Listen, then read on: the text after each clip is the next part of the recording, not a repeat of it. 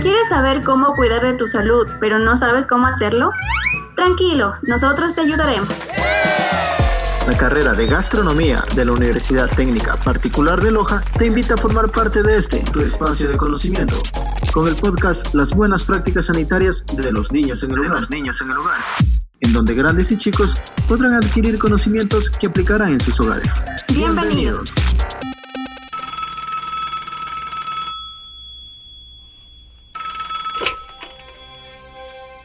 Mira Camila, te cuento, en dos meses y medio el contagio de COVID-19 en niños hasta los 14 años de edad en Ecuador pasó de 51 a 501, según las cifras oficiales. Los pacientes menores de 14 años representan el 1.6% del total de pacientes. Al igual que en el mundo, en el país también son más los casos de niños portadores del virus sin síntomas o con síntomas leves. ¿Así de drástico es el número de contagio de COVID-19 en niños? Así es.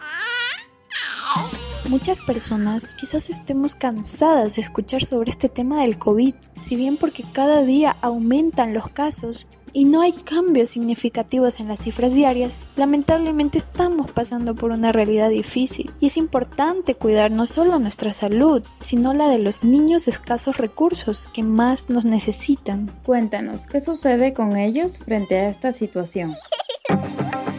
Muchos niños ecuatorianos de escasos recursos no tienen ni siquiera para comprar una barra de jabón y carecen de conocimientos acerca de los riesgos a su salud que se están generando en la calle. Pocos saben y nadie les enseña sobre estos temas. ¿Por qué las personas no pueden realizar esta actividad de lavarse las manos y enseñárselo a sus hijos? Pues en muchas familias ecuatorianas con escasos recursos, el jabón se usa para bañarse, para lavar la ropa, para lavar los platos. Padres muchas veces piensan que es un lujo tener jabón, así que lo guardan en la alacena.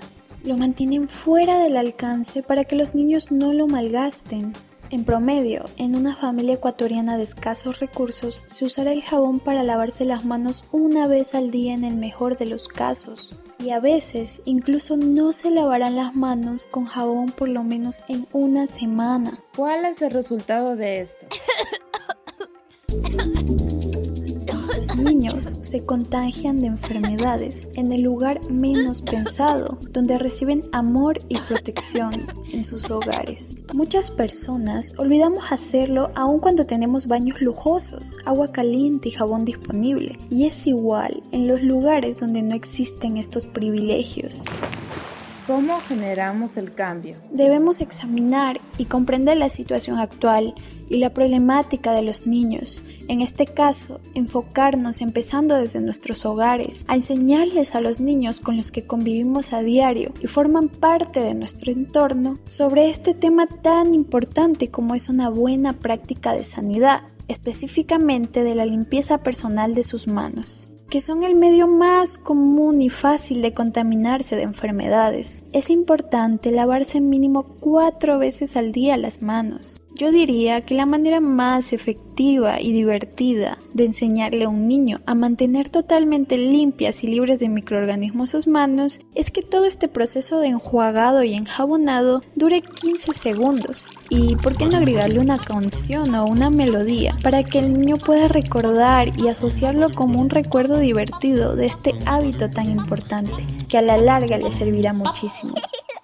Asimismo, al salir a la calle, evitar el contacto de superficies extrañas. No sabemos la cantidad de gérmenes que se alberguen ahí y preferiblemente, si es netamente necesario, salir acompañado de niños. No está de más intentar desinfectar los alimentos como frutas o verduras y tener limpias las áreas donde los niños jueguen o tengan contacto. Evitar saludos o contacto directo con familiares, conocidos o extraños. Debemos también enseñarle a cubrirse la boca y la nariz al toser o estornudar, ayudándose de su codo. Muchas gracias.